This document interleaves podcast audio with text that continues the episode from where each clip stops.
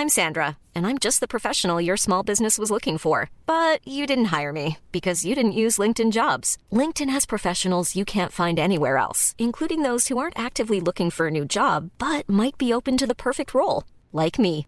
In a given month, over 70% of LinkedIn users don't visit other leading job sites. So if you're not looking on LinkedIn, you'll miss out on great candidates like Sandra. Start hiring professionals like a professional. Post your free job on linkedin.com/people today. One, two, sound check, sound check. Sound check. Méthode paranoïaque critique. Deux points. Paranoïaque, c'est le maximum du délire, et critique, qui veut dire le maximum de raisonnement. Vincent Malone, Pierre-Étienne Michelin. le bonhomme Michelin.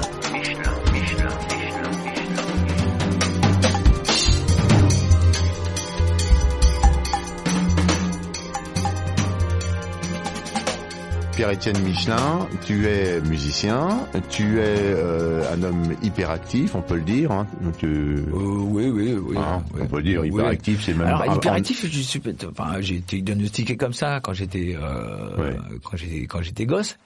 Mais bon, euh, vrai, bon, je suis le, je suis de 71, je suis d'une génération où dans les années 70, tout boule, tout, tout gamin un peu turbulent était hyperactif. Hein, donc c'était, euh, pour moi, c'était un peu, c'était un peu facile.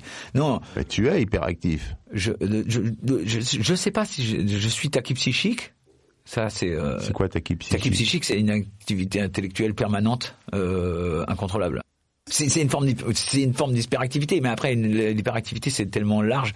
Il y a énormément de personnes qui sont euh, qui sont hyperactives et il y a énormément de, de formes d'hyperactivité différentes qui conduisent aussi, par exemple, enfin, un autre sujet qui me passionne aussi, la, la, la, la maniaco-dépression, l'hyperactivité, la, la bipolarité, enfin tout, tout bon, ça, bon, la part de génétique là-dedans, la part de, donc ça revient un petit peu sur ma, ma- euh, mon, mon besoin de connaissance un petit peu du fonctionnement du cerveau humain. Tachy quoi? Tachypsychique. psychique. Tachy psychique, ça vient d'où Ça veut dire quoi en fait? Oh, C'est un terme psy- psychiatrique euh, hein, qui, euh, qui, qui désigne euh, quelqu'un qui n'arrive pas à fixer son attention plus d'une seconde sur quelque chose. C'est vrai que tu sautes un peu du coq à l'âne. mais- tu, tu vois? Ouais, ouais. Oui, mais enfin bon, ça peut être fatigant parfois parce que tu, euh, tu, euh, tu- ça peut, ça peut jouer sur ton sommeil, ça peut jouer sur ta forme physique, mais, mais non, non, moi je suis très heureux comme ça.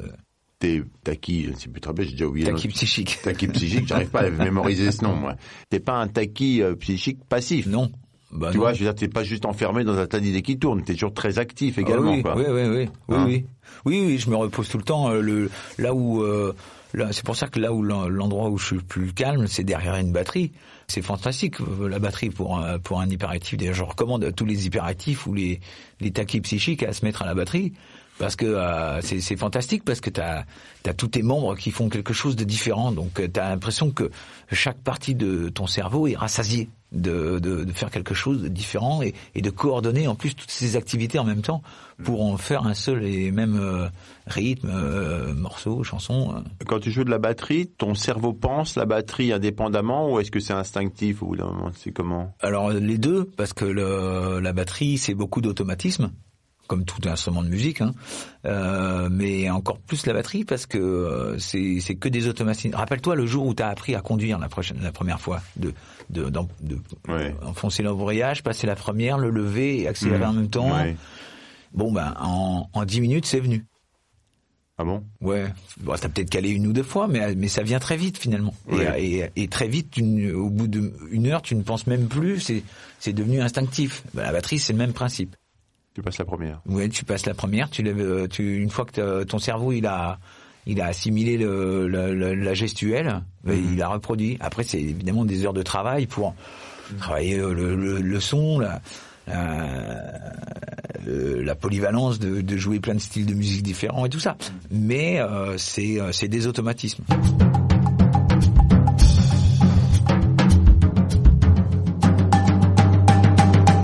Je reviens euh, Sur la paranoïa. sur les avions. Ouais. Tu avais une phobie des avions, et toi tu te dis, pour plus avoir cette phobie, je vais étudier tout ce qui se passe dans les avions. Tu as étudié tout ce qui se passe dans les avions, et maintenant tu plus peur. Mm. Maintenant que je connais euh, toutes les procédures, les techniques d'approche, les... Mais à quoi ça sert de savoir qu'il y a un mec qui hurle « On tombe !» et l'autre qui dit « Ok, Roger, enregistré. Ouais, on va tomber là-bas. Ok, Roger, Ah, enregistré. » À quoi ça là. sert de le savoir, par exemple, ça? Mais parce qu'il y a un milliard d'indications quand un avion a un problème, il y a un milliard d'alarmes dans un cockpit Ah, en plus, ça, ça... qui permettent aux pilotes et aux contrôleurs de réagir et de trouver des solutions. Mais ils en trouvent pas, des fois. Ben, ils en trouvent pas des fois, ou alors des fois ils se trompent de solution. Ça, ça arrive aussi. Donc, en quoi est-ce rassurant?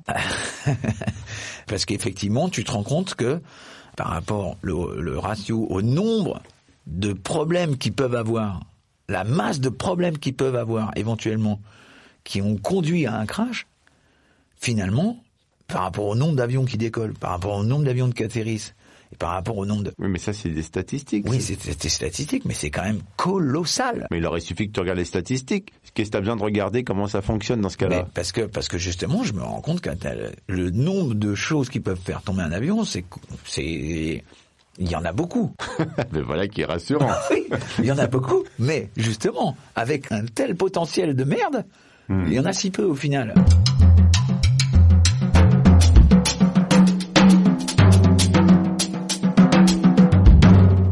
Fois, je suis allé en Grèce en avion, puis ça bougeait vraiment. J'avais l'impression d'être dans un bateau euh, hors bord de mer, euh, ballotté par la mer. Ouais. Et on m'a dit après que jamais, jamais d'avion n'est tombé à cause des turbulences. Non, la plus grosse turbulence enregistrée euh, n'a pas fait tomber l'avion. euh, alors ils ont été secoués sévères. Il n'y a jamais les ailes qui se décrochent? Sur un avion de ligne type Airbus, Boeing, tout ça, non. Enfin, euh, pas à ma connaissance en tout cas. Quand elles bougent comme ça, bibou, bou, bou, bou, et qu'il y a des turbulences, elles se décrochent jamais. Pas, pas, pas à cause des turbulences. Pas- à ma connaissance, je connais pas Ah merde. tous les. J'ai pas lu tous les là-dessus. reins, je- mais pas à ma connaissance. À ma Non. connaissance, non. D'accord. Enfin, moi, j'ai déjà lu, en tout cas, que une simple turbulence n'a jamais été la cause, le facteur euh, déterminant qui a conduit à, à un crash. Et c'est quoi la cause principale du crash en général? C'est quoi? Le mec s'endort, il est bourré C'est toujours un, certain nombre de facteurs de, de réactions. Alors on dit que euh, dans 80% des cas, c'est euh, il y a toujours dans la succession de facteurs une mauvaise interprétation ou une un non-respect des procédures de, du pilote, donc le facteur humain. On dit toujours que dans 80% des crashs, le facteur humain a été un facteur déterminant, mais finalement, euh, finalement, il n'y a pas vraiment un facteur euh, plus. euh, si si les avions sont bien entretenus, si euh, si tout le monde est Ah, bien formé, si, quoi. Il y a quand même ce pilote qui a posé l'avion sur l'Hudson, là, par exemple. oui. Mais alors voilà, euh, tiens, un, un exemple euh, intéressant. On parle beaucoup de plus en plus automatiser, automatiser, automatiser, automatiser les avions. Automatiser, automatiser, automatiser. Oui. Et euh, de rendre le pilote le moins décisionnaire possible. Dans le cas de l'Hudson, euh, est-ce que euh, est-ce que le robot, est-ce que l'ordinateur aur- aurait décidé Est-ce que euh, aurait choisi l'option de l'Hudson Personne n'en est convaincu. On est bien avancé avec Parce ça. que non mais On est bien avancé avec ça. si vraiment euh, tout était euh, alors peut-être que parce que le euh, bah, je sais pas si tu as vu ce film d'ailleurs qui euh, qui retrace l'histoire hein, de lui a reproché d'avoir pris une décision hyper dangereuse et il, a- il avait d'autres solutions. Mais on n'avait pas envisagé, on n'avait pas réellement, euh, ils n'ont pas réagi facilement euh, avec le temps que ça a pris Hmm. et euh, le, le- le temps de décision, le temps qu'ils prennent la décision, le temps qu'il analyse la situation. Et une fois qu'on a rentré les mêmes données avec les bons, les bonnes durées, les bonnes secondes dans les simus, ils ont tous craché l'avion. Il n'y en a aucun qui a réussi à atterrir sur une piste. Ils ont tous craché l'avion. Donc, il a pris la bonne décision. Est-ce qu'un ordinateur aurait pris cette décision-là? Pas sûr. Par contre, peut-être que l'ordinateur aurait calculé immédiatement, dans la seconde, dès qu'un un moteur avait euh, ingurgité des, les, les oiseaux, la direction, la trajectoire qu'il pouvait prendre, telle ou telle piste, tel ou tel aéroport de dégagement. Est-ce qu'un ordinateur aurait pris cette décision-là? Pas sûr. On ne sait pas encore, il faudra que les, les ordinateurs soient capables de faire ça, euh, voilà. Ouais, ça avance. Euh, Dis-moi. Ça avance, exactement, ça avance. Et ça, c'est rassurant. Pas du tout. Mais quand on aura, euh, par exemple, on parle, des, on parle beaucoup des voitures, auto- des voitures autonomes. On n'en parle pas beaucoup, mais on en parle de temps en temps. Pour que ça fonctionne, il va falloir des GPS capables de détecter les vitesses et de, de situer les éléments euh, au centimètre près. Centimètres. Au centimètre près. Oui. On n'est pas encore à cette technologie. Nos GPS actuels ont une, une limite, je crois, de 2-3 mètres, je sais plus. Et ça te fait pas flipper, toi, le fait qu'on soit tous soumis à des GPS qui sont eux-mêmes euh, aux mains des Américains, des machins, des trucs, enfin... Ah, ils se vident. Alors, non, c'est... Ouais. comme un Michelin. Euh, non, c'est comme... Euh, je sais pas, quelle, est, quelle, quelle en serait l'application? On parle, évidemment, alors... On a vu, on a vu avec Facebook là récemment qu'ils Les avaient militaires, des- par exemple. Bah, les militaires. bah, euh, alors, euh, Si jamais on est tous avec le GPS américain, si jamais à un moment donné ils coupent tout, tu vois, et qu'ils font des trucs, on est extrêmement bad. Euh, ouais, ouais, ouais. Bah écoute, euh, on verra. Dans la paranoïa, il y a toujours cette notion de, de probabilité. On peut pas résoudre un problème devant lequel on n'est pas encore. Je, moi, je, Là, on y est. Là, j'ai en j'ai souvent, dit- j'ai j'ai souvent dit, dit, dit ça à ma femme. Tu veux dire quand elle te dit que tu la trompes? Non, non. non, non, pas là-dessus, mais elle m'a dit, euh, et s'il se passe ça Et s'il se passe ci, et s'il se passe ça Je dis, écoute, on verra. Pour l'instant, on n'est pas devant ce cas de figure, donc euh, je ne peux pas résoudre un problème qui n'existe pas encore. Oui, mais nous, les femmes, on anticipe. Ouais. Ah, Elle parle bien, ta femme. ouais, Ouais. ouais, j'adore. Oui, mais nous, les femmes, on anticipe.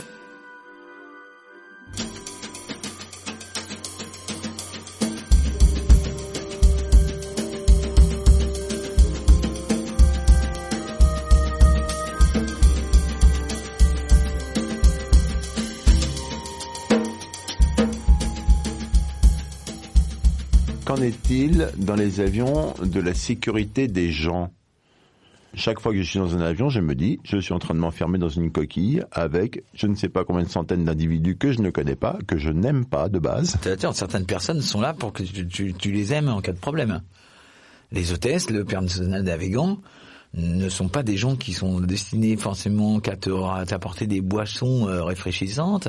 Ouais. Ils sont là aussi en cas de problème à gérer ta vie, à sauver ta vie. C'est-à-dire qu'ils hurlent et disent on tombe, quoi. Non, alors non, ils ont ils ont beaucoup plus de procédures que tu n'imagines Comme quoi pour sauver ta vie. Comme Ah quoi bah, Une évacuation, ils s'entraînent, euh, ils s'entraînent plusieurs fois par an à évacuer un avion qui vient de d'atterrir un petit peu pas super Hmm. et, euh, et qui représente un danger potentiel d'incendie ou Hmm. quoi en cas d'incendie, en cas de en cas de Quand il est pas en craché, en, il en te cas d'amérissage. Ouais. Il n'y a jamais d'amérissage. C'est alors euh, sache que tous les avions sont prévus pour amérir. Oui, mais ils ont jamais améri. Bon, regarde l'Hudson. Non, mais d'abord c'est un fleuve. Oui, mais ça, ok. C'est un affleuvissage. Ouais.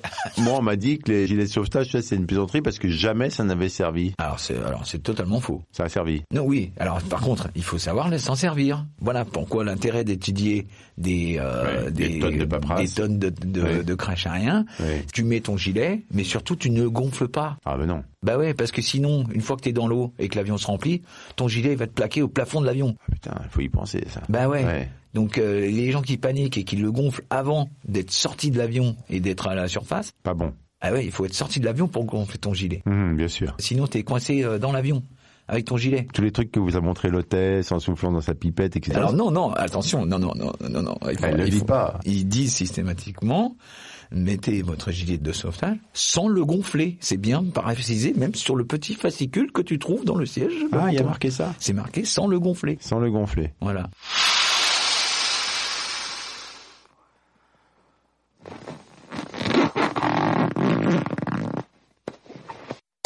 D'accord. Donc on parlait des gens dans l'avion. Mhm. Quid de la sécurité par rapport à tous ces gens-là? Eh ben, alors, il y a des protocoles. euh, Il y a des protocoles qu'on travaille justement en simulateur, par exemple. Le commandant de bord, le chef de cabine vient prévenir, par exemple, le commandant de bord. Bon, là, on a un passager qui est super relou, qui est super violent, qui a l'air bourré. À mon avis, il a pris des psychotropes en plus. Et il insulte tout le monde et tout ça, je fais quoi? Alors maintenant, ben, ils sont formés. Alors le commandant de bord peut prendre la décision de détourner l'avion, de poser euh, pour appeler les flics et qu'on on vire le mec, Mhm. de euh, le l'attacher, le menotter. Mhm. Donc dans ce cas-là, le personnel, euh, les hôtesses, et les stewards sont formés pour neutraliser un type sur son fauteuil. Ils ont pas l'air costaud costaud pourtant. Mais n'empêche qu'ils ils- ils ont appris tout ça, ils ont travaillé tout ça. C'est du pipeau. Mais pas du tout. C'est pas du tout. Ils sont armés ou pas Alors je euh, non, enfin de pas à ma connaissance. Alors on dit que depuis le 11 septembre, alors ça j'en sais rien et ça je veux pas le savoir, mais je trouverais ça super.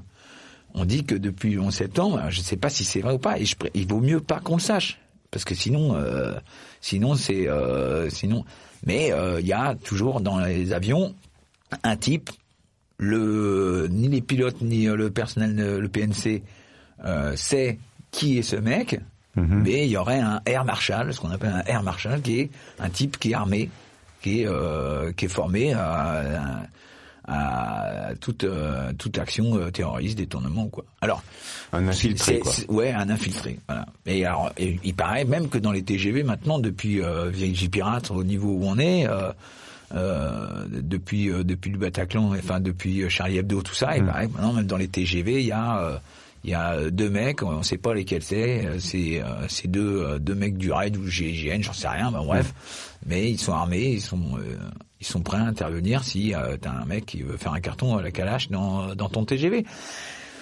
Moi, je trouve ça super si ça existe. Alors, je veux, je veux, enfin, euh, voilà, je trouve ça, euh, voilà, c'est des, c'est des, c'est des gens, c'est des genres de trucs. Alors, ok, euh, c'est peut-être un leurre pour euh, qu'on soit un peu moins parano et un peu plus rassuré, peut-être. Hmm. Mais euh, voilà, euh, en attendant, euh, pourquoi pas, pourquoi pas.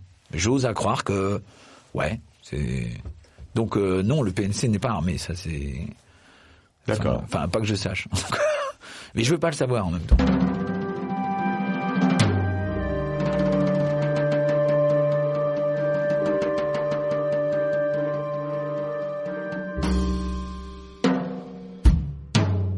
Très dommage que les contrôleurs dans les TGV ne soient pas formés et pas un minimum de formation aux techniques du son.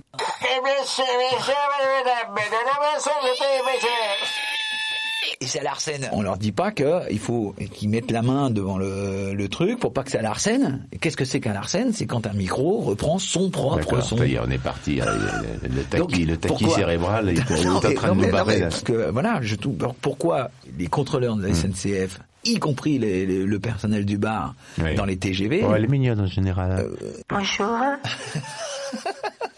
Le top du top, c'est les bornes orange de l'autoroute. tu sais, quand tu t'arrêtes, et ça te fait.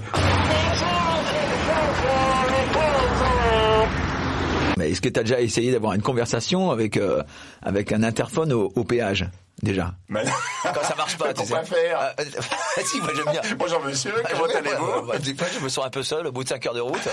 Donc, On pourrait euh, faire un podcast ouais, de ouais. conversation au péage. Bonjour, ça va? Oui, qu'est-ce qui vous arrive, monsieur Eh ben, écoutez, euh, j'avais envie de parler avec vous.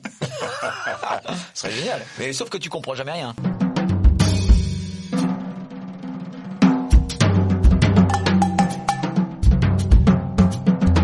Pierre-Étienne Michelin, on est aujourd'hui au mois d'avril, euh, vers le 15, je crois, quelque chose comme ça, peu importe. Est-ce qu'il y a un sujet d'aujourd'hui, là, aujourd'hui, où tu te dis, tiens, ça, ça me, c'est un truc, il faudrait que je me renseigne. On sait qu'en France, il y a eu un baby boom euh, dans les années 2000. Il y avait un super baby boom. Alors du coup, pendant trois ans, il n'y avait plus une place en crèche, nulle part. C'était impossible. Après, l'école maternelle, ils ont dit, Ah, on sature, il nous faut des moyens. On- Donc ils étaient tous dans la rue. euh, on peut plus accueillir les gosses. Bon, après c'était l'école primaire. Alors hop, on a fait une réforme trop, euh, trop tard. Et puis bah là, voilà, ils ont 18 ans les mecs. Eh, Ils ont 18 ans, donc fallait y penser avant que bah ouais, on aurait des petits problèmes en 2017, 2018, 2019 là avec le baby boom de 2000 dans les facs.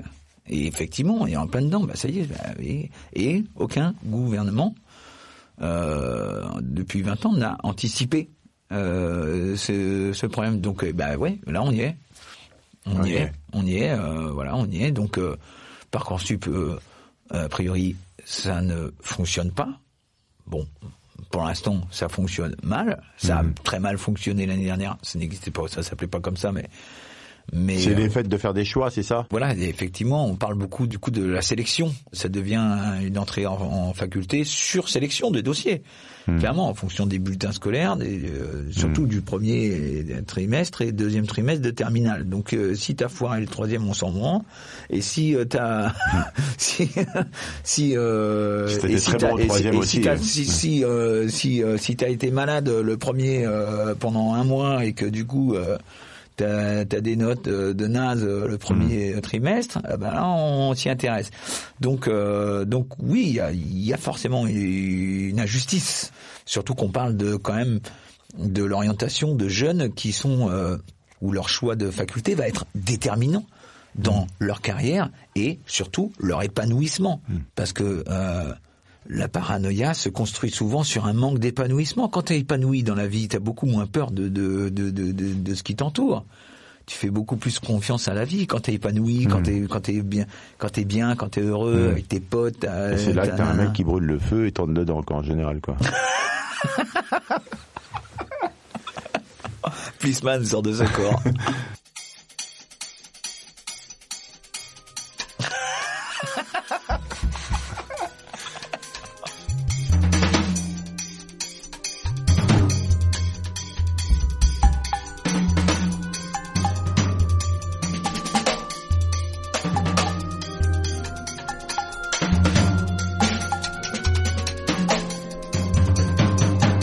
Bon, mais Pierre-Etienne, merci. Merci, euh, avec plaisir. Salut. Salut.